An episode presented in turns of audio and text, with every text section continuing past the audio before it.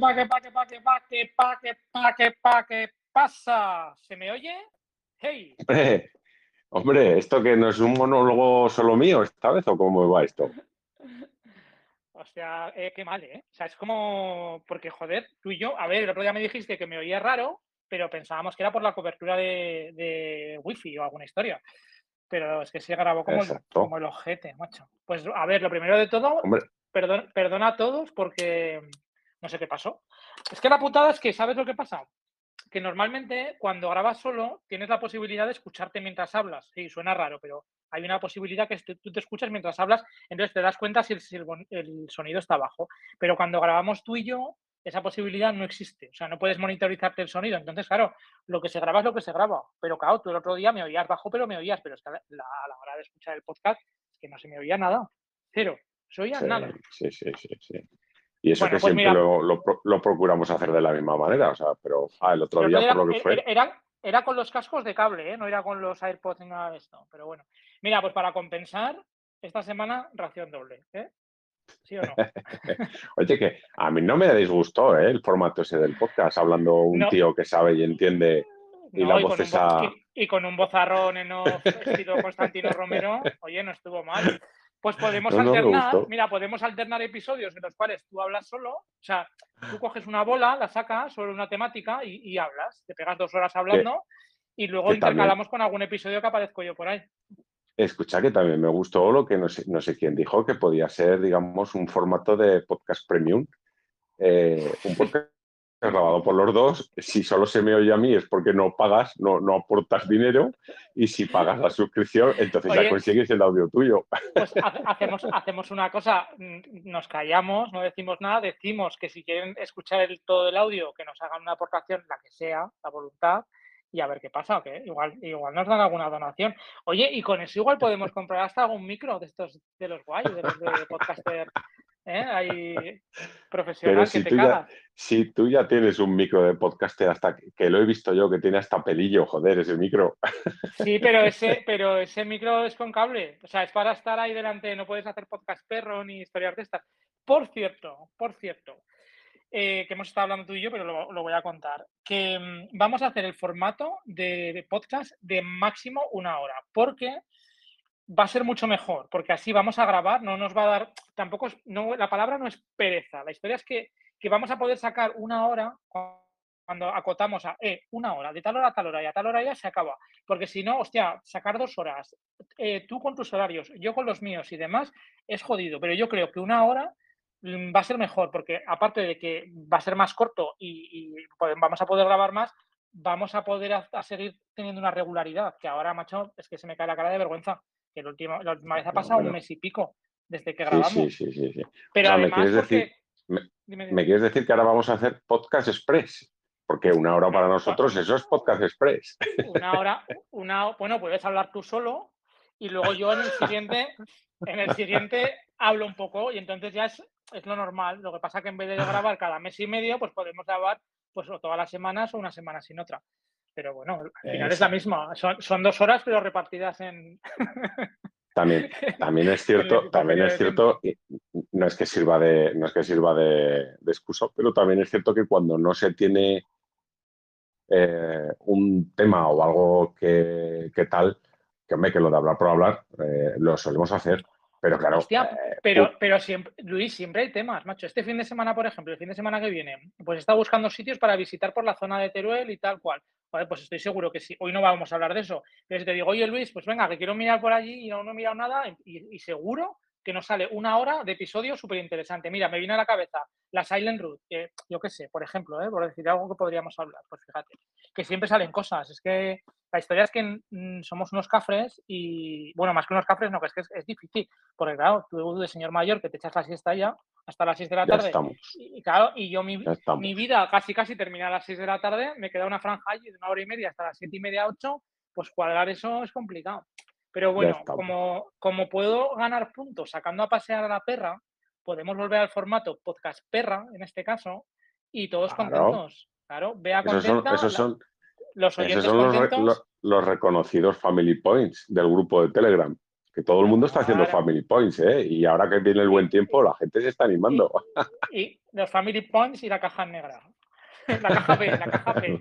La caja B, la caja B está tiritando ya. O sea que hay gente, hay gente que la caja B ya solo tiene telarañas. Te advierto. Bueno, oye, que, sí, hablando de, todo un poco. Te, digo un poco, voy a poner una alarma para que cuando falten cinco minutos para acabar nos avise y así podamos seguir concluyendo. y, qué estrés. y a partir, no, no, estrés no. Y a partir de aquí ya empezamos a hablar de, lo que tenemos que hablar. Me, me, cohibes, así con este formato nuevo me cohibes, pero bueno, intentaremos resumir. bueno, que hablando, de, hablando de, señor mayor, ¿qué, moto nos ha cedido, nos ha dejado probar el concesionario de Zaragoza BMW, pues eh, Goya Motorrad? Pues, de pues señor mayor, porque claro, se supone que para ti es de señor mayor total, ¿no? Yo creo, yo creo que eso es de señor con perras. Ya, aparte de, señor mayor, señor con perras. Eh, bueno, a ver, eh, sí, o sea, sí, sí, porque la, o sea, hay una cosa que es evidente, esa moto eh, no es que esté al alcance de mucha gente, que sí que lo puede ser, por el, con el SEL todo es posible, pero sí que es cierto que tanto por estética como por forma de ir en moto y sobre todo por, economía, porque hay que recordar que yo creo que es, eh, si no me equivoco, es la moto más cara que tienen ahora mismo en el catálogo. Pues, pues ¿Te puede ser que no, pregunte, que no pregunte ese modelo que probamos en concreto lo que valía? ¿O no, me quede con la copla? Pues eh, yo he estado mirando y así, digamos, eh, en, la hoja de BMW, cuando tú configuras la moto, así a palo seco, creo que está alrededor de 23.000, 24.000 euros. Pero claro, luego es la básica. Luego, pues eh, a todos nos gusta ponerle cositas y tal. Pero bueno, ¿qué, qué, moto es? Porque a todo esto la gente debe estar preguntándoselo, ¿no? Sí, lo primero voy, a, decir cómo surgió todo esto. Nos llamaron de, aquí del concesionario de Zaragoza, de BMW, que lo vuelvo otra vez a, yo creo que no nos escucha, pero bueno, mi obligación es decirlo, a dar las gracias a Luis porque nos llamó él para decirnos que, que les habían llegado unas motos que quería que probáramos nosotros el mejor podcast de motos y más del mundo. Y, y que, Así es, así es. a veces no se oye, pero somos el mejor.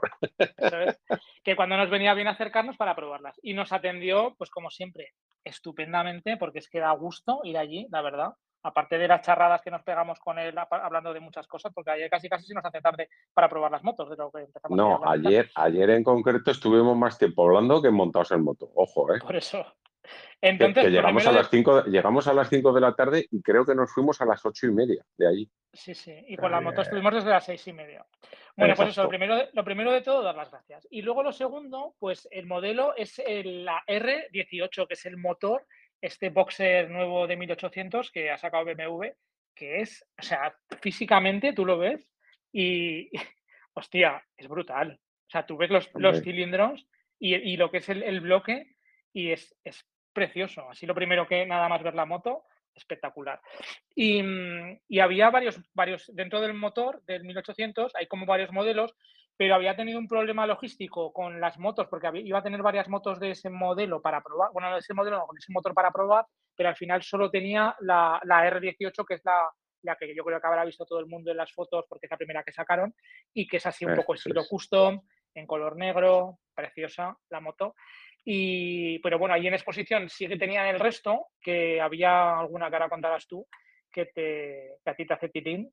¿eh? Y la, la, putada es que las tenían sin matricular, entonces, eh, pues eso que lo que él pensaba que era habernos dejado dos modelos para irnos a probar, pues al final nos fuimos con la R18 y nos fuimos con una 90, que bueno, que también si nos queda tiempo lo podemos comentar y si no, pues para otro día, así en plan comentar y tal, pues ya hablaremos de ella también la, 90, fue, digamos, la, guardaespaldas, ¿no? La, moto escolta con, la que nos ofreció poder acompañar, pero bueno. Muy divertida, ¿eh? Muy divertida. Pues yo, Luis, quiero que nos cuentes, porque tú estás más puesto en, los distintos modelos que hay, así un poco por encima, ¿qué opciones tiene ese motor dentro de las distintas configuraciones que han hecho? A ver, de momento lo que, lo que está claro es que eh, es una moto, digamos, nueva, pero sí que es cierto que es una copia a la primera moto o a las motos más famosas que BMW sacó, que todos tenemos en mente, que son aquellas eh, que prácticamente no tenían o que eran, eran las clásicas de la BMW, ¿vale? Entonces, ¿qué es lo que han hecho con esta vez? Pues han, elaborado un chasis y un motor.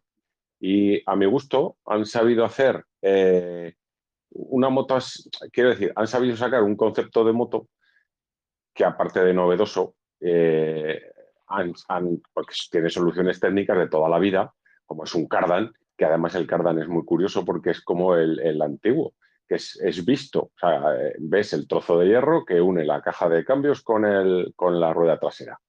Y que, y que, lo que sí han sabido hacer es sacar eh, diferentes modelos con el mismo chasis y con el mismo motor.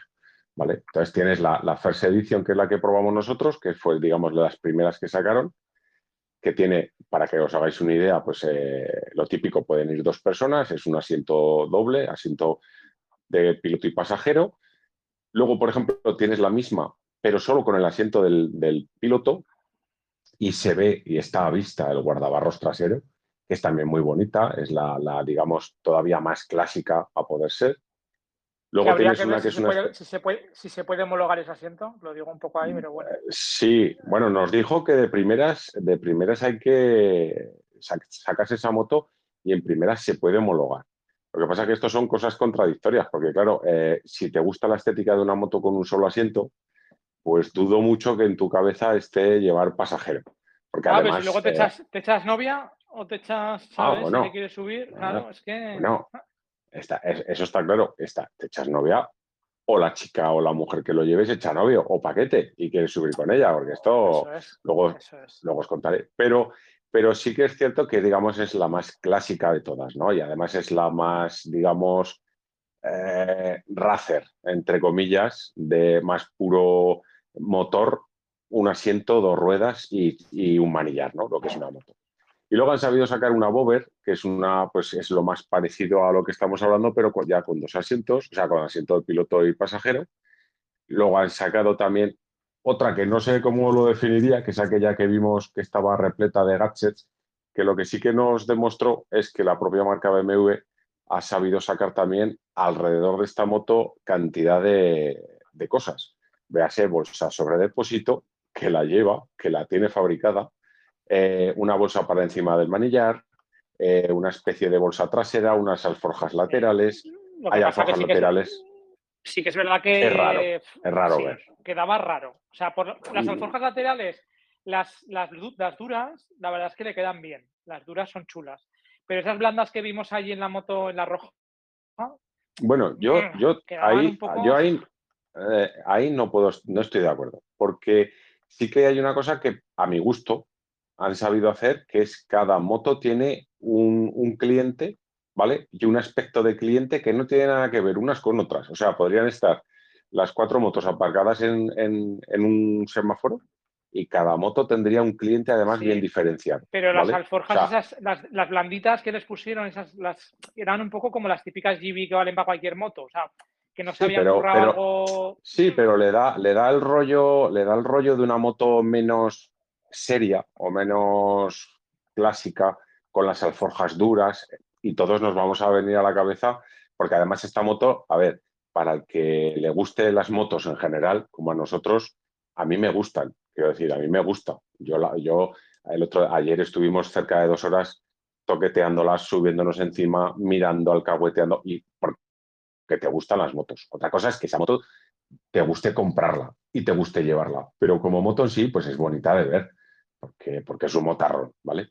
Pero sí que es verdad que, por ejemplo, las alforjas esas le quedan bien al estilo Bober, que es una moto más, digamos, eh, más rollo Harley, porque sí que hay que decir una cosa, para el que esta moto no sepa qué moto es, que lo dudo, pero sí que tiene, es lo más parecido a una Harley Davidson, ¿vale? Que hablamos con Luis, que evidentemente el cliente de Harley, mm, ellos mismos eh, dudan que ningún cliente de Harley se compre esta BMW que habrá alguno que sí. El cliente de Harley, yo creo que es, Harley, eso es. O sea, no es por la que le guste más menos un modelo, es porque es Harley. O sea, le gusta. Es Harley. Exacto, exacto. Es, como, a ver, no deja de ser como al que le gusta las Triumph o le gusta las Guzzi o le gusta las Yamaha. Es decir, que no te tiene, no, no estamos hablando de un segmento chopper ni, ni... Pero sí que es verdad que el que es amante de Harley, pues le encanta la Harley con sus pros y sus contras y dudo que se vaya a una BMW. ¿Vale? Pero que habrá alguno, pues, pues seguro, seguro. pero tampoco, y hablando, con, y hablando con Luis, eh, nos dejó claro que tampoco querían, digamos, robar eh, ese público de Harley. Tampoco de, lo de todas maneras, eh, lo que sí que también está claro, tienen claro, y no, además nos lo dijo, es que tampoco va a ser un segmento en el cual pretendan vender un montón de motos. es una cosa como un segmento muy pequeño dentro del total de ventas que, bueno, yo creo que lo que han hecho ha sido eh, sacar el prototipo este, que sacaron que vimos todos, ah, motor 1800 y tal, y como a lo mejor vieron que, creaba mucha expectación y demás, pues han dicho, ostras, pues vamos a empezar a sacar un poco alrededor de esto, pero son conscientes de que al final los superventas son los superventas. está claro, está, claro que, nadie da puntada sin hilo y BMW tampoco. Ayer nos dijo, que yo, claro, yo pues no lo sabía, o sea, seguramente nos enteraremos dentro de poco, pero el año que viene BMW cumple 100 años como marca y entiendo que esta moto, eh, digamos, es la más icónica. O sea, en el sentido de eh, reúne, digamos, el icono de, BMW, que es un motor boxer. Es, posiblemente, bueno, es la moto que a todo el mundo clásica eh, le viene a la cabeza y estas motos clásicas, no esta en concreto, a todo el mundo nos viene a la cabeza y con un sidecar, porque es la típica moto de la Segunda Guerra Mundial que todos tenemos en mente, de la BMW. Y, yo creo que a lo mejor es, eh, es como, bueno, pues eh, sacar la guinda del pastel, ¿no? Que hay mucha gente que le, y yo por ejemplo me incluyo, que te gustan los pasteles, pero la guinda que te ponen arriba pues no nos gusta, pero es la que culmina el pastel, ¿no? Pues eh, yo entiendo que esta moto es algo así. Y hay que tener claro que no, no es una moto para todo el mundo, ¿eh? tampoco es, Ni es, ni es para todo el mundo. Mm, yo no digo que no sea una moto eh, que no sea capaz de, ni de viajar, ni de tomar curvas, ni de satisfacerte un fin de semana. Al contrario, lo hace. Pero hay que tener claro qué tipo de moto es. Eh, a ver, tiene eh, tú y yo hemos tenido una Harley, una Sposter, que no es el mismo tipo de... No, es el mismo motor tal cual, pero en cuanto a postura de conducción y demás, con pues los llegas perfectamente, eso es perfectamente al suelo, la aerodinámica, pues es un poco del estilo de, la, de la, Harley de la Sposter de la 1200. Esta moto es mucho más pesada, mucho más pesada. esta, moto, esta moto que probamos ayer son 340 kilos. Eso, que es, eso que es la, eh, entre comillas, para que nos entendáis, la moto desnuda, porque no llevaba nada. O sea, bueno, sí, va a dos alforjas y una pantallita que luego, además, os hablaré una cosa, una cosa curiosa de la pantalla que tenía. Pero que si nos vamos a la que a mí me gusta, y a la que a mí se me fueron los ojos y a la que más rato le presté atención, que, es, digamos, para que os hagáis a la idea, la, la Electra Glide en Harley o la Goldwing en, en Honda, ¿vale? Que era la, esta se llamaba la Trans, o sea, no, eh, no me quiero equivocar. Eh, sí, pues, pues yo no me acuerdo. no, transoceánica no. Transcontinental. la, eso, la transcontinental, perdón. La transcontinental, que también, joder, ponerle tantos nombres a las motos, chicos, ya está. Pero bueno, que es, para que os hagáis la idea, lo que os acabo de decir, ¿vale? Sería como una Goldwing a Honda o como la Electra Glide a, Harley, ¿vale? Es el top del, del top. Eh, no deja de ser el mismo motor, no deja de ser el mismo chasis, las mismas suspensiones, todo, pero claro, carenada, carenada con, con un cofre trasero, carenada, con un, con un sistema de audio, Harman Kardon. Sí. No, es Marshall, ¿eh? Es Marshall. ¿Cuál era el Ah, no, había otra. ¿Cuál era el que era Harman Kardon que habían puesto en algún otro modelo? en otro modelo, pero esta llevaba altavoces Marshall. Y eso se oye. ¿Cuántos altavoces llevaba? Sí, llevaba los pues dos delanteros y cuatro detrás. Dos delanteros, dos delanteros, luego lleva eh, dos en, el asiento trasero del, acompañante, que es el típico este asiento, lo repito, para que a todo el mundo que no sepa de qué estamos hablando, una Goldwing o una Electra Glide, ¿vale? El asiento que lleva reposa casi, casi, hasta, bueno, no lleva reposabrazos, pero le falta. Reposabrazos para el paquete, sí, sí. y, lleva dos atrás y luego lleva dos en las, en las maletas laterales, con lo cual son seis pedazos de altavoces más el equipo de sonido que, que llevará una etapa de potencia y es brutal. Lo puso, lo puso a, a, medio. A la mitad. Y es que. Hostia. tienes que ir por la ciudad con eso y es en plan de, parece que estás en elecciones, ¿sabes? es brutal. Entonces, entonces, a mí esa moto es la que más me llama la atención porque es de las que siempre me han gustado. A mí ya sabéis que a mí me ha gustado siempre una Goldwing o, o una Electra Glide, porque me gusta. es como, los, como, los, del anuncio, a mí me gustan grandes. A mí, exactamente. Quiero decir, eh, me gusta, pero yo ayer me monté y, dije, mm, eh, no miedo, no miedo porque no es miedo, pero dices, ostras, pero te cambia, o sea, porque te cambia el estilo de, de conducir, que yo siempre lo he dicho, yo tendré una Harley cuando sea muy viejo, que ya no pueda ir en moto, pues me gustaría tener una Harley, pero solo para qué? Para tenerla aparcada. Y yo creo que muchas motos de estas, al final, acaban en garajes, en garajes que no solo están esas motos y que hacen muy poquitos kilómetros. Porque, insisto, no es que no vaya bien la moto, no es que no se pueda salir con ella, pero eh, yo creo que te marca un ritmo diferente, tanto de, tanto de velocidad como de tipo de trazadas, o sea, eh, tipo de carreteras, mejor dicho. No, eh, esta moto no te llama, no te llama a hacerte, hacerte un puerto ratonero de montaña. ¿Que lo puede hacer? Por supuesto que lo puede hacer, pero no te llama. Eh, no, luego bueno, luego, luego comentaremos un poco de la, prueba de conducción, pero bueno, las inercias que tiene. Exacto, claro. Entonces, creo recordar, bueno, la que probamos ayer eran 340 kilos y la que digamos esta otra, pues creo que estaba casi cerca de los 400 y pico, 420 kilos, ¿vale? Ojo. Entonces, eh. claro, es, brutal, es brutal. Ahora, como bonita, a mí es la que me enamoró. Encima estaba, a ti no te gustó, pero a mí tenía un color así que me recuerda a las, a las Harley de los años 70, que estaban pintadas en purpulina con dos tonos. El, eh, motorista fantasma. Eh, pero, pero, pero, joder, pero es que ya estamos, pero pudiéndole echarle imaginación a la moto que es una moto para, para, para fardar. O sea, esa moto no es, no es para decir, mira, llevo 140.000 kilómetros en la moto y la tengo llena de mierda. No, es una moto para fardar. Pues píntamela con colorines, que a mí me gusta eh, negro. Que sois muy sosos, sois muy clásicos, joder. Pero bueno, es curioso. Entre eso y, yo con el, y yo con el casco este de, enduro, ¿eh? sí, la moto. Sí, sí. O sea, lo, tuyo, lo tuyo fue, fue cruel. O sea, eh, pantalones que se te veían los tobillos, literales, y un, casco de enduro probando una R18. O sea, la, figura era, es un concepto nuevo que yo creo que le tendrían que dar una vuelta, ¿eh? los de BMW. Pero bueno.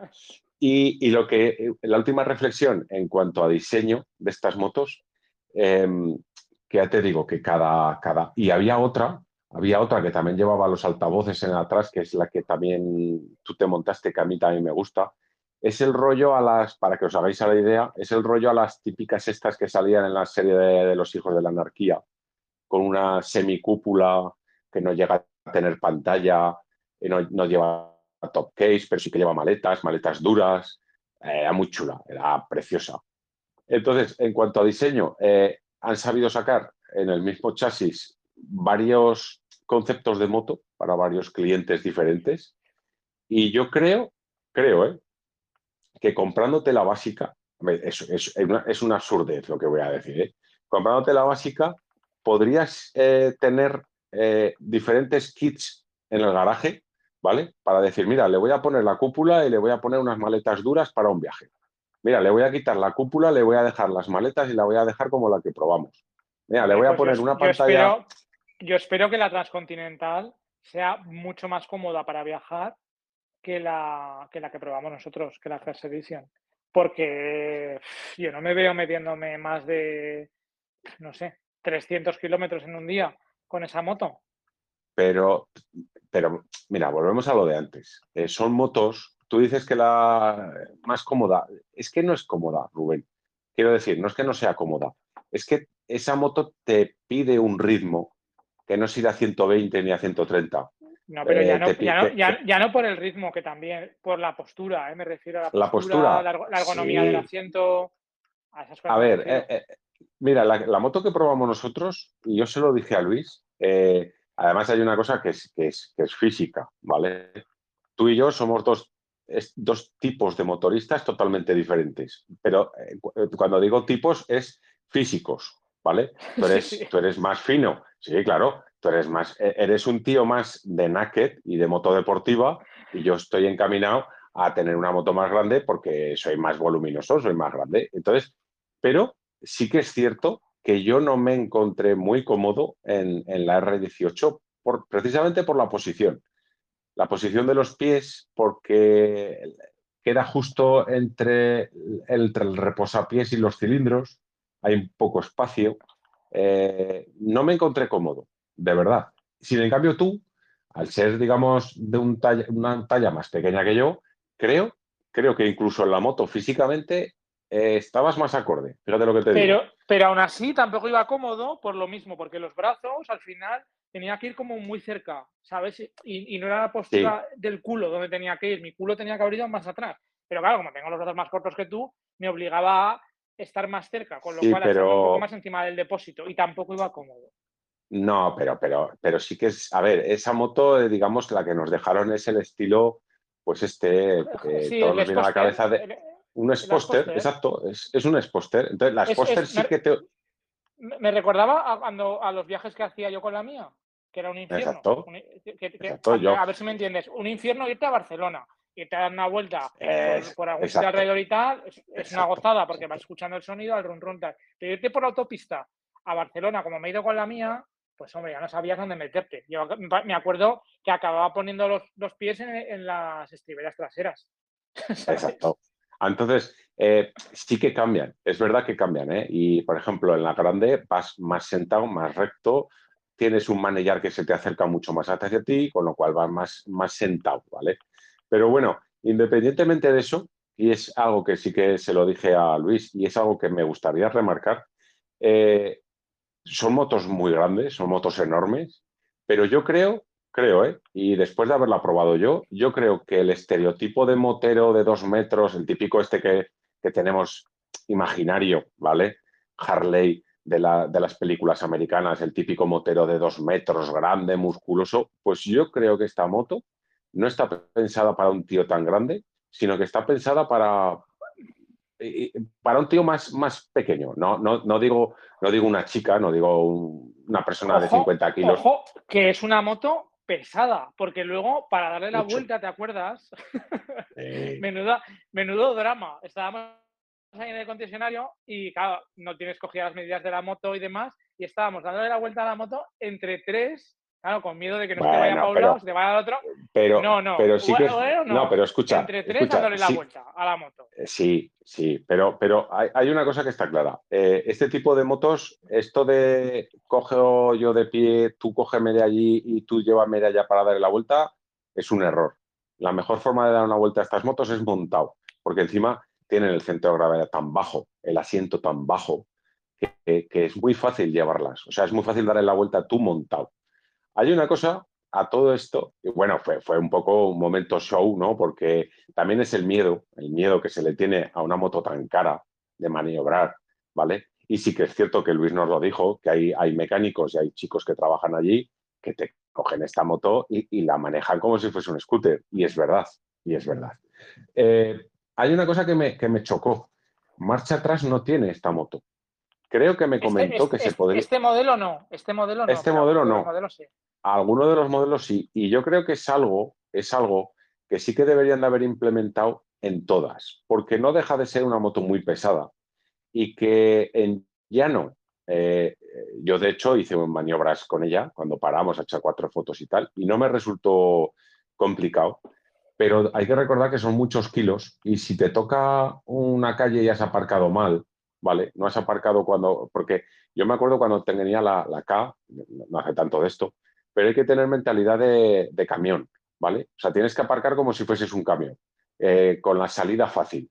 Quiero decir, no aparques de cara eh, hacia el bordillo en cuesta abajo o, ligero cuesta abajo porque luego sacarlas un dolor de, webs, ¿vale? Y gracias a la marcha atrás de la K, pues salías del apuro y además salías bien. Yo creo que estas motos, aunque, aunque fuera un aditamento caro o fuera un aditamento que, le quita el glamour del sabor a moto, digamos, retro, deberían de habérselo puesto en todas. Porque ya te digo, esto en, un sitio con una ligera inclinación, mover esto te cuesta. ¿eh? Y hay una cosa muy curiosa, que es la pata de cabra, que si no conoces la moto, da miedo. porque tú tumbas, tú sacas la pata de cabra, la apoyas en el suelo y cuando la pata de cabra toca el suelo, luego la moto, sin exagerar, tiene unos 15 o 20 grados que se tumba más. Es algo muy raro. sí, sí, es, como si, como si tuviera dos posiciones, la, sí, como si tuviera dos posiciones la, la pata y entonces, primero, la primera posición es cuando la dejas extendida y empiezas a apoyar la moto, y la segunda posición es cuando reposa la moto. Y, te tienes que fiar de que los 300 y pico kilos te los, va, te los sujetar la pata, que luego ya. Es, raro, es raro. Es raro de explicar, pero la primera sensación cuando la coges y la vuelves a apoyar es decir, uy, uy, uy, uy, uy, uy, que esto, esto, aquí se ha roto algo, tío. Y, y, te da miedo seguir tumbando la moto para dejarla en la pata de cabra porque dices, si esto no funciona, yo no soy capaz de levantarla. Es raro, ¿eh? Es, es a ver, es raro. Cuando si te la compras, pues eh, al segundo día estás más que acostumbrado y te fías. Ahora, ¿que da miedo? Sí.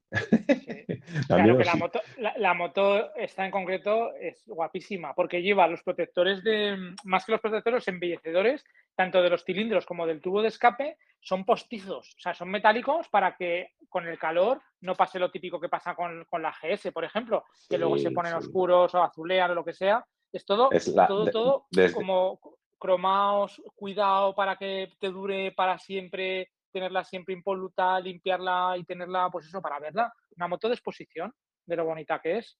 Incluso las llantas, había algunas llantas en la Transcontinental esta que estaban ahí expuestas que eran, eran eh, metálicas, bueno, metálicas, eran cromadas, ¿no? Que le pegaban, hostia, la verdad es que muy guapo. Y luego, cuando te subías encima y, cuando la veías de frente, o sea, el bloque de motor y los cilindros, es que es, es bonito. O sea, eso es lo típico de, de, ese bloque para tenerlo en el salón con un, con un cristal encima. Hostia, espectacular. No sé qué opinas.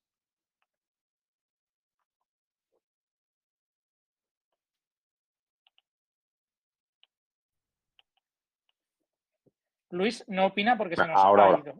Ahora, ahora, que sí, que sí, que sí. Ha habido un pequeño, ha habido un pequeño malentendido. Pero eh, no te he oído lo último, pero te aseguro que, es, brutal. Y, sí que me gustaría remarcar que ese tema de llevar la salida de los colectores y tal, eso ya venía de Harley. Harley ya lo hacía hace, hace mucho tiempo en, en, unas motos y sí que es, sí que es brutal, sí.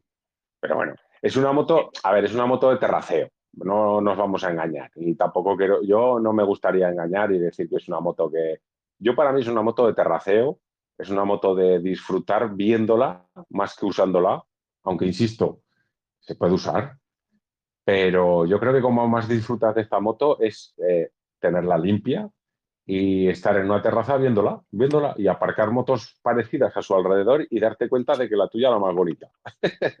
No, no, es así. O sea, ese es el concepto de esta moto. Bueno, oye, y, mm, vamos a empezar en el Vamos a empezar en el sensaciones. O sea, coges, tú que la cogiste lo primero, sales del concesionario, arrancas, ¿qué notas al principio? Nada más arrancarla. Porque se pues notaba algo. Pues mira, eh, lo primero, eh, para, ir un poco en orden, em, es curioso, pero no vibra. Y cuando digo no vibra, es que no vibra, porque mi cabeza iba al estereotipo que tenemos de las grandes Harleys, porque yo considero que esta moto es, es eh, competidora de, de, una gran Harley, ¿vale? Entonces, todos tenemos en mente una Harley encendida y todos tenemos en mente la vibración del manillar. Vibración del manillar que no te deja ver por los espejos, vibración que se te repercute en los brazos y que esa es la gracia de Harley, también hay que decirlo. Pues bueno, esta moto tú cuando la pones en marcha sí que es verdad que cuando arrancas te tira para un lado. el, cilindro te tira para el lado izquierdo, pero que no veas. no, pero hay que estar, o sea, hay que estar atento, pues que no es, no es una tontada, ¿eh? No, esto no es un poco de exageración, hay que estar atento cuando arrancas, porque si te pilla despistado, mm, a, más de uno le puede dar un susto, ¿eh? Sí, sí, te pega un viaje, sí, sí. Pega un Sin embargo, lo que dices tú, pero no vibra. O sea, es como la sensación está del, movimiento inicial del, cilindro, pero, pero luego no vibra. El motor, la No, no, pero que es que además es que estás parado en un semáforo o lo acabas de arrancar y quitando ese, ese movimiento brusco que, te, que, te, que tienes que tener, yo, yo casi recomendaría, fíjate lo que te digo, eh, arrancarla con la pata de cabra. Y no es broma, ¿eh? Eh, un susto te lo puedes quitar. pero una vez que la tienes arrancada, no vibra. Y yo creo que se agradece, ¿vale? Porque sí que estamos y seguimos remarcando el concepto Harley, pero esto es, una, es otra moto y yo creo que han conseguido mm, sacarle también esa finura. Y hay una cosa que me, que me explotó la cabeza y se lo dije a Luis, lo, creo que fue lo primero que le dije, que yo, eh, y volvemos al concepto de gran custom Harley que venimos en mente, em, metes primera y cuando me la dejaron en el concesionario, eh, metí primera. Hay que decir que estas motos no llevan quick ¿vale? Algo que eh, pues hombre, mantiene un poco la, imagen de moto clásica antigua. Tampoco le hace falta, porque yo entiendo que estas motos no, no, estás buscando un cambio rápido. Pero lo que me chocó es que metí primera y como no noté nada, y cuando digo nada es nada, pensé que no había metido primera, ¿vale? Y volví a buscar el punto muerto y lo vi en la pantalla y volví a meter primera y no pasó nada. Entonces, eh, eh, vamos a ver, el que tiene una BMW sabe que cuando mete primera es una COZ, ¿vale? El que tiene un motor boxer o una BMW o una K es una COZ, es un clank. es un clank que, que, cuando estás aparcado, o sea, cuando estás en un semáforo, la gente te mira como diciendo, uy, ese, ese ha roto algo. Pues eh, la R18 metes primera y no hace nada. Simplemente mete primera. Y dices, no puede ser coño, que, vamos a ver, que han contratado a otros ingenieros, porque no estamos acostumbrados a esto. Y luego cuando vas cambiando marchas, subiendo marchas, segunda, tercera, cuarta, quinta, sexta, sexta, quinta, cuarta, no pasa nada. O sea, cambias la marcha y entra como tendría que entrar en una moto. Y eso te quedas maravillado. Maravillado porque le podrían haber dado ese clonk y en esta moto hubiera cuajado mucho, ¿vale? Por estética, por, por, por lo que tú quieres que te dé la moto, pero han conseguido un cambio brutal. Un cambio brutal que yo lo quiero tener en la K, lo quiero tener en una RT. Pero bueno. Y en cuanto a motor, hay que recordar que esta moto tiene, electrónica, tiene poca, eh, control de tracción, ABS, pero no tiene suspensiones electrónicas. Eso no lo tiene ninguna, ningún modelo, ¿vale? Eh, pero sí que tiene mapas de motor. Y el mapa de motor es muy, entre comillas, cachondo. Lo han querido dar ahí un toque y no tiene el modo rain, ¿vale? Como tienen la mayoría de las motos, pero luego en vez del road y el dynamic y tal, tiene el modo rock y el modo roll, ¿vale? Sí, sí. Entonces, eh, a mí me advirtieron, sale en el modo rain, eh, sale en el modo rain porque la moto pues tiene, tiene mucha inercia, tiene mucha patada, tiene mucho tal, tiene mucho cual, y yo, bueno, pues sale en el modo rain porque, oye, pues eh, haces caso. Tengo que decir que, eh, pues bueno, yo cambié al modo rock, que es el modo más eh, agresivo, el más tal, el más... Mm, yo creo que no es para tanto, ¿vale? Quiero decir, no, no, digo, que, no digo que la moto no, no dé sensaciones, pero que tampoco hay que alarmar tanto. a ver, yo creo que como, es como los 160 caballos de la Ducati que dices, sí, 160. Exacto, exacto. Bueno, a ver, quiero decir, esta moto, esta moto en, caballos son 95, pero lo que tiene es mucho par. No sé qué, par tiene, pero, puedo mirar a ver, pero... Pues creo que da ciento, entre 116 y 120, creo, ¿eh? si no me equivoco. Pero hay una cosa, hay una cosa que eh, quiero decir, a mí me dijo Luis, joder, ten cuidado porque tal. Bueno, pues sales un poco acojonado dices, hostia, a ver qué va a pasar. Mm, no me sorprendió tanto el modo rock. Quiero decir, eh, es más directo, evidente, que tú cuando, porque los aceleradores ya son todos electrónicos, entonces cuando tú mueves un poquito ya eh, es oh, ya mueve el motor, ¿no? Y el modo rain ya sabemos que es un poco más, como que le, eh, retrasa un segundo la entrega de potencia y la disminuye y tal, pero que no, que no hay que asustarse, que yo el modo rock ese pues lo manejé no, y tampoco es decir que, no. te va a echar para atrás. Eh, y en cuanto al tema de los bajos, sí que tiene muchos, porque no hay que recordar que es un motor 1800, que saca 91, 92 caballos, eh, pero tiene muchos bajos, pero hay que llevarla en la marcha adecuada. Y me explico. Em, yo, teniendo lo que he tenido, que es una, una K1600, que tiene mucho más par que esta moto. Hay que recordar que la K creo que es la segunda moto que más par da a día de hoy. Eran 160 o 161 newtons metro. ¿Qué le pasaba a la K? Que tú en la K, por ejemplo, podías ir en sexta, en una horquilla, eh, tomas una curva, una horquilla, puedes ir en sexta a 40 kilómetros por hora y la moto sale. Sale, o sea, no, no, no hace nada, o sea, sale en sexta. Yo lo he hecho. Y se puede conducir así, no es lo ideal, pero se puede y la moto sale, no, no, te, da ninguna coz, no, no cabecea, no hace nada, sale uh, y hasta el final. ¿Qué le pasa a esta moto? Pues yo la obligué un poco a ir en marchas largas, en alguna curva lenta, y la moto si no la llevas en la marcha que tiene que llevar, eh, cocea, o sea, y traquetea. Entonces, no me sirve el, el, aspecto de, no, que tiene mucho par, sí, tiene mucho par, pero la tienes que llevar en la marcha que, que te pide, ¿vale? Es dócil, quiero decir, eh, pero no, no, quieras llevar esta moto en quinta o en sexta en una curva de 30 kilómetros por hora porque, porque no, no, no, lo vas a hacer. Entonces, eh, tiene par, pero hay que llevarla en la marcha. Y, en cuanto al motor, es una moto que a mí creo que la sexta la metí porque la tenía.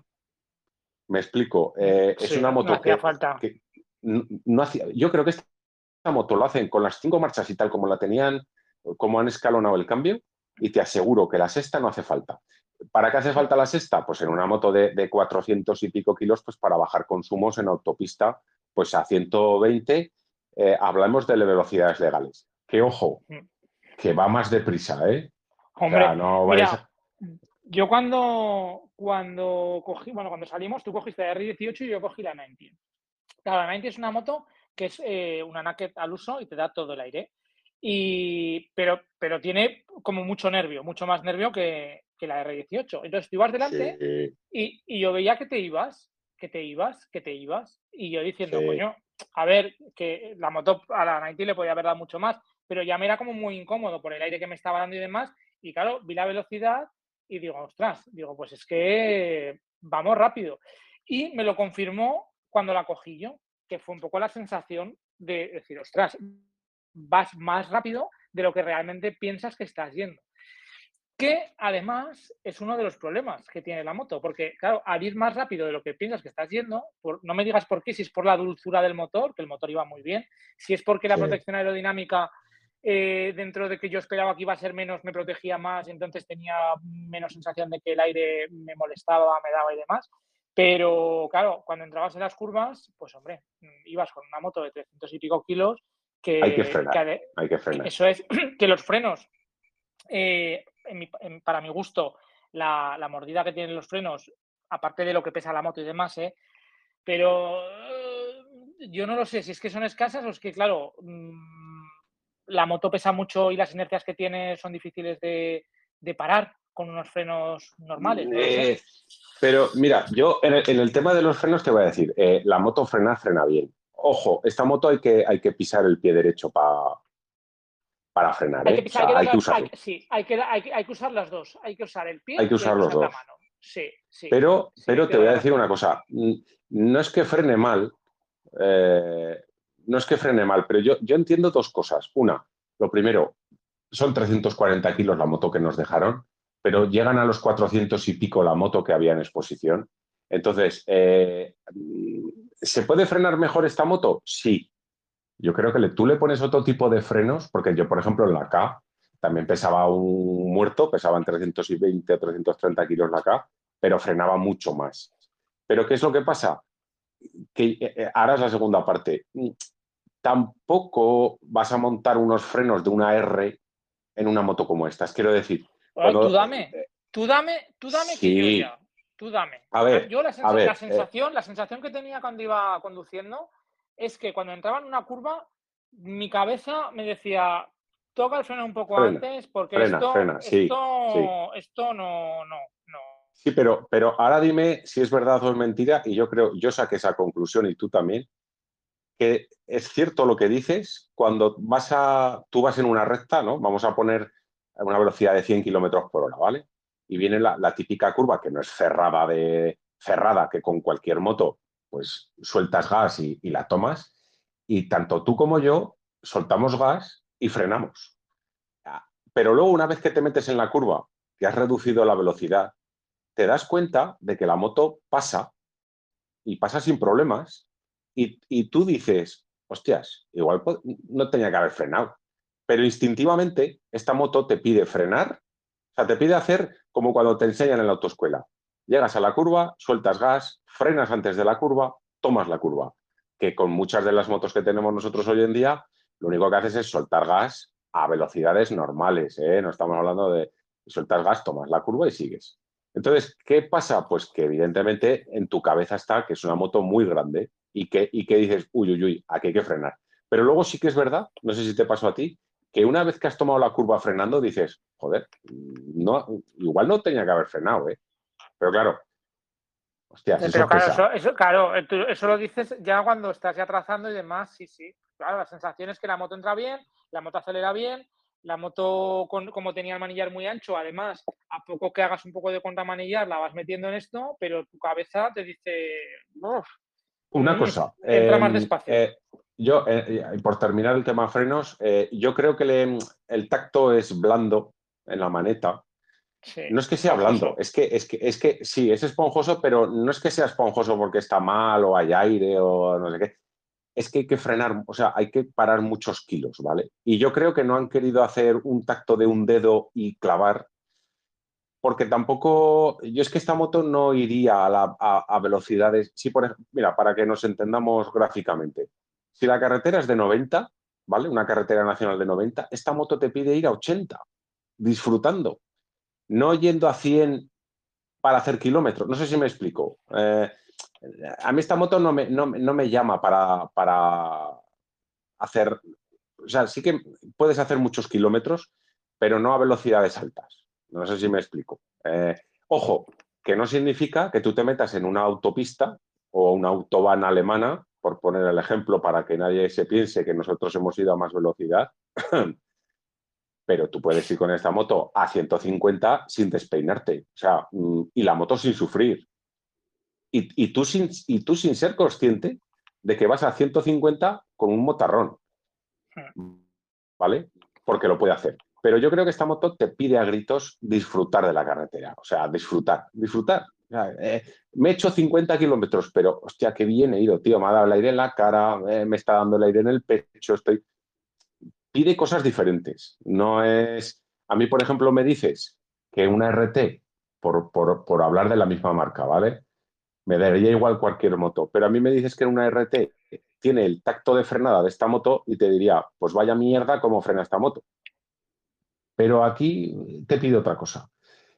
Habría que probar las otras, habría que probar la, transcontinental esa, a ver cómo, cómo iba todo. Frenos, pues a mí, posición. A, mí esa, a, mí esa me da, me da respeto, ¿eh? Ostras, eso es un buque ya muy grande.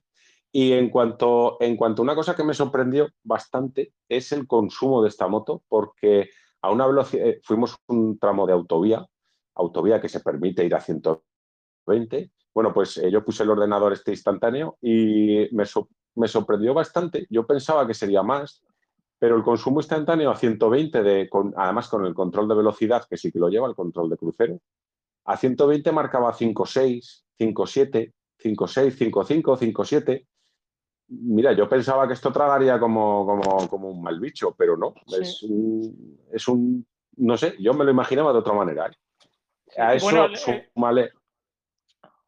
Dime, dime. Dime, dime. No, no, que eso súmale que tiene, que tiene un depósito de 20, creo que son 21 o 22 litros, con lo cual, pues hombre, puedes hacer largas tiradas, quiero decir, tranquilamente 300 kilómetros con esta moto no hay ningún problema. No es el aquello de la Harley que yo tenía, que a los 140 kilómetros tenías que parar ya, porque te quedabas, sin, te sin caldo. El cuadro es minimalista, ¿eh? Típico redondo eh, esfero. pues mira, con, información. Si le vas dando al menú, tienes información, por lo, por lo, menos te marcaba la marcha en Granada, no como la 90, que no te marcaba ni la marcha en Granada. La, 90, pero yo creo que la 90 algo le pasaba porque no marcaba la marcha, ¿no? es que no sé si son así, pero bueno. No marcaba ni, el, ni, el, neutro, ¿no? Ah, el neutro ah, sí. Sí, el neutro sí, el neutro sí. Hay una cosa, hay una cosa en cuanto al diseño, eh, una de cal y una de arena. Eh, en la moto que nos dejaron y en otros modelos tipo Bober, no la, la transpirenaica esta, joder, que no se me queda el nombre. La transoceánica Transcontinental. Transcontinental, joder, que no se me queda el nombre. Em, han, han, hecho el típico reloj, unirreloj, ¿vale? Que es simplemente eh, velocidad y lo que dices tú, abajo un pequeño display. Em, a ver, como, como, diseño queda muy bien en la moto, pero a título práctico eh, a mí no me gusta. No me gusta en el sentido de que el display es tan pequeño, se ve tan mal, porque yo lo veía mal, o sea, yo me tenía que acercar, o sea, no, no, no. Quiero decir, estamos también es verdad que estamos acostumbrados a día de hoy a multimega pantallas que nos dan... Que, que esta en concreto es la, la, la, minimalista, la, sí, el pantallón que tenía la, transcontinental era todo lo contrario. sí, Ahora, ahora, vamos a hablar de eso, pero insisto, em, a mí no me gustó el, tacógrafo, que sí que es una aguja, te dice los kilómetros y ya está, realmente ya está, no te hace falta más. Pero no me gustó eh, la poca información que me deja ver. Ojo, que se ve la información, pero eh, no sé, no sé, ¿cómo lo hubieras hecho? Hostia, no lo sé. Pues, eh, pues fíjate, puestos a, puestos a hacer, yo te hago, mira, os voy a poner un ejemplo muy claro. todos, el que no lo tiene, pues lo ha visto y si no, se lo imagina los relojes, los, los smartwatch, ¿vale? Eh, eh, es, un, es una esfera o redonda o cuadrada, me da igual, es negra, es digital. Y tú le puedes poner el, fondo de reloj como tú quieras. Puedes hacer que parezca un Casio, con los, numeritos como un Casio, o le puedes poner unas agujas como un reloj clásico. Pues a mí me hubiera gustado, fíjate lo que te digo, quítame la aguja, en este caso te digo, quítame la aguja, hazme un, smartwatch para que nos entendamos y yo puedo elegir esa pantalla, ¿qué es lo que quiero ver? ¿Quiero ver un tacógrafo con que es una aguja digital? Bueno, pues vale que no es una aguja de verdad, vale que le estoy quitando, pero ¿sabes lo que pasa? Que luego en, orden de carretera, pues a lo mejor si quiero ver eh, cuánta autonomía me queda, le doy al botón y lo veo en grande y lo veo rápido y lo veo bien. Es algo. Esa es la de, la de cal o la de arena, como tú le quieras llamar. Y la, y la impresionante que me dejó acojonado es el tablero de instrumentación de la, de la transcontinental. Ole tú, vale que han metido, vale que han metido una tableta ahí igual de 10 pulgadas. Era, brutal, ¿eh?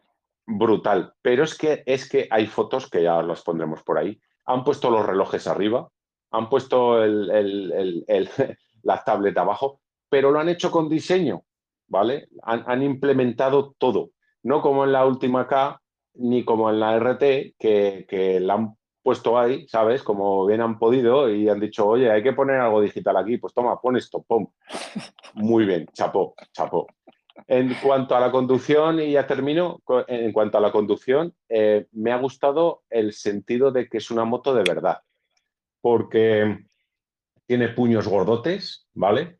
Frena poco y tienes que y tienes que tirarla tú en las curvas. O sea, le tienes que hacer fuerza al manillar. O sea, no, es, no es como una GS, ni es como una K, ni es como una RT que con un dedo la llevas y, y toma las curvas. No, no, no. Aquí tienes que ir agarrado y tienes que tirar del manillar para tomar las curvas. Ojo, que no digo que no, que no sepa curvear la moto, pero hay que, hay que tirarla. Y tú, en medio de la curva, le tiras más y dices, hostia, estoy haciendo fuerza, ¿eh?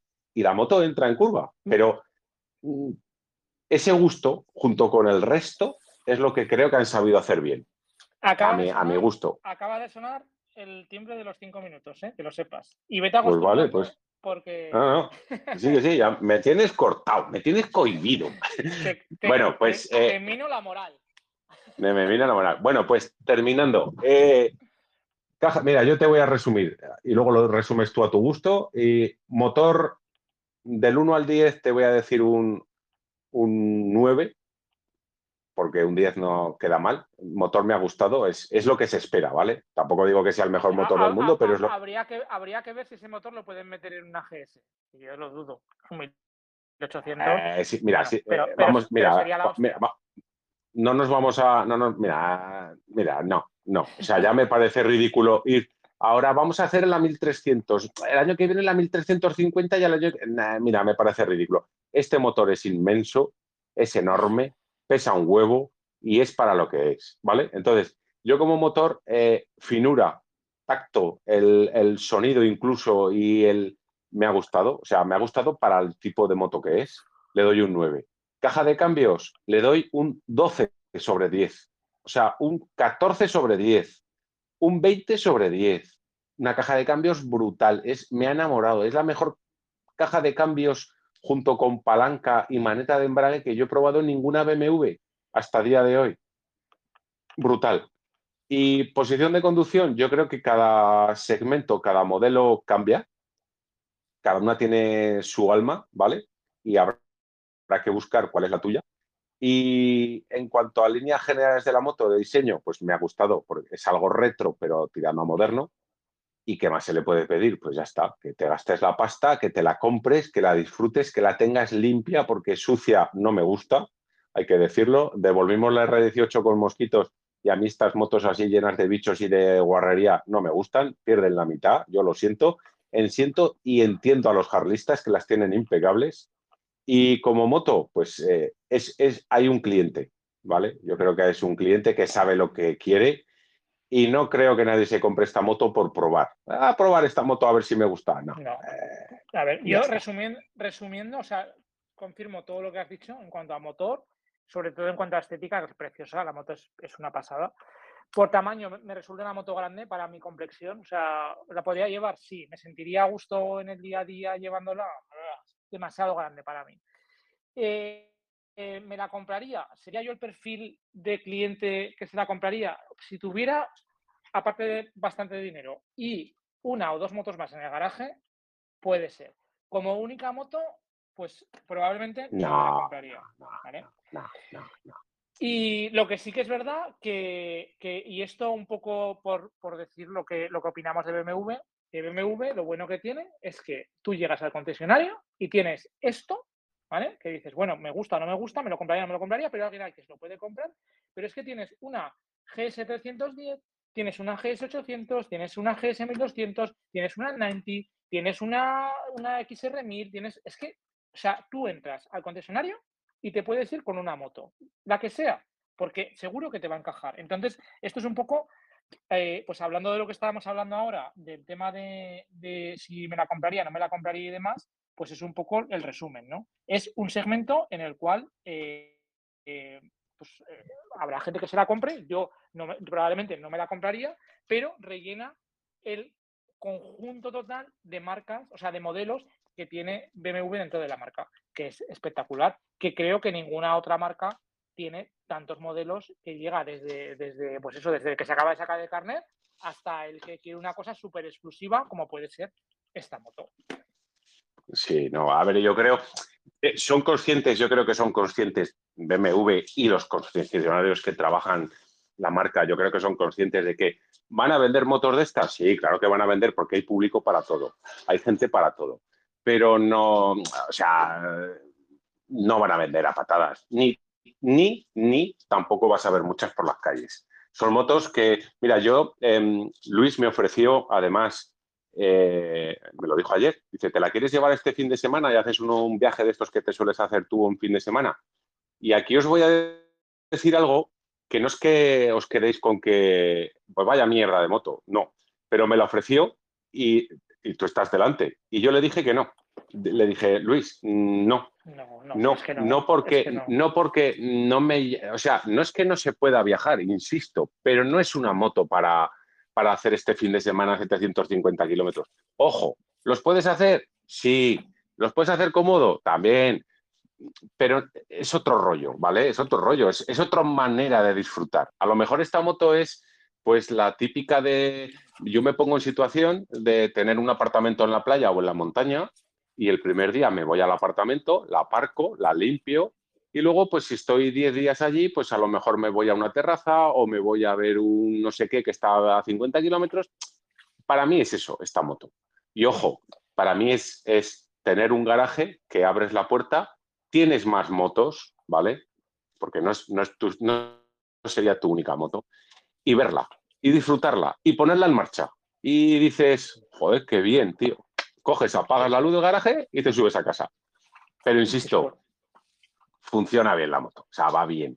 Pero que nadie se crea que esto es, pues yo qué sé. No, es que ahora, esto es la hostia, con esto se viaja del copón. Pues tiene sus limitaciones. El peso es una de ellas, la comodidad a lo mejor, pero bueno.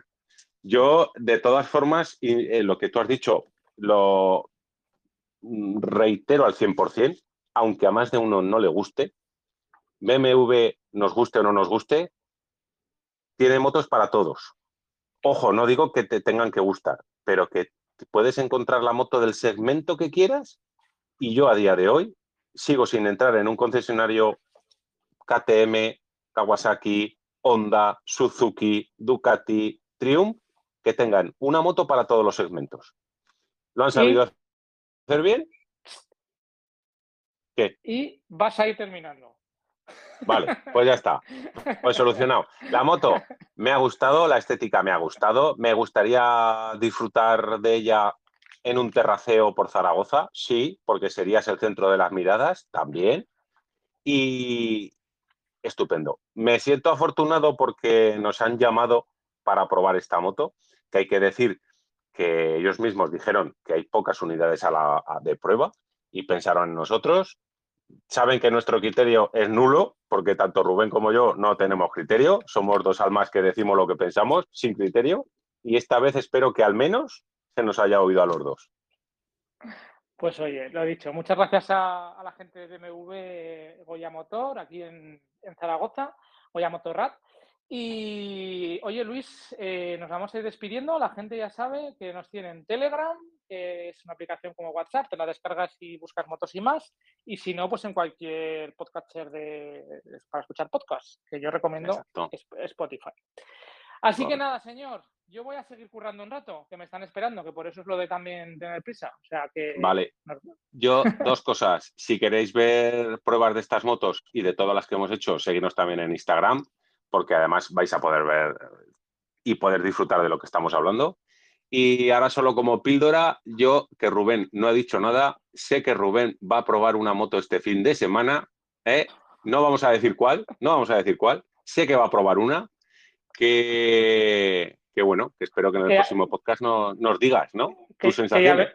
Que ya, veremos, ya veremos. En el próximo podcast, que si son de una hora, será la semana que viene, pues os contaré. Bueno, pues Ahora pues, chavales. Venga. chao. chao.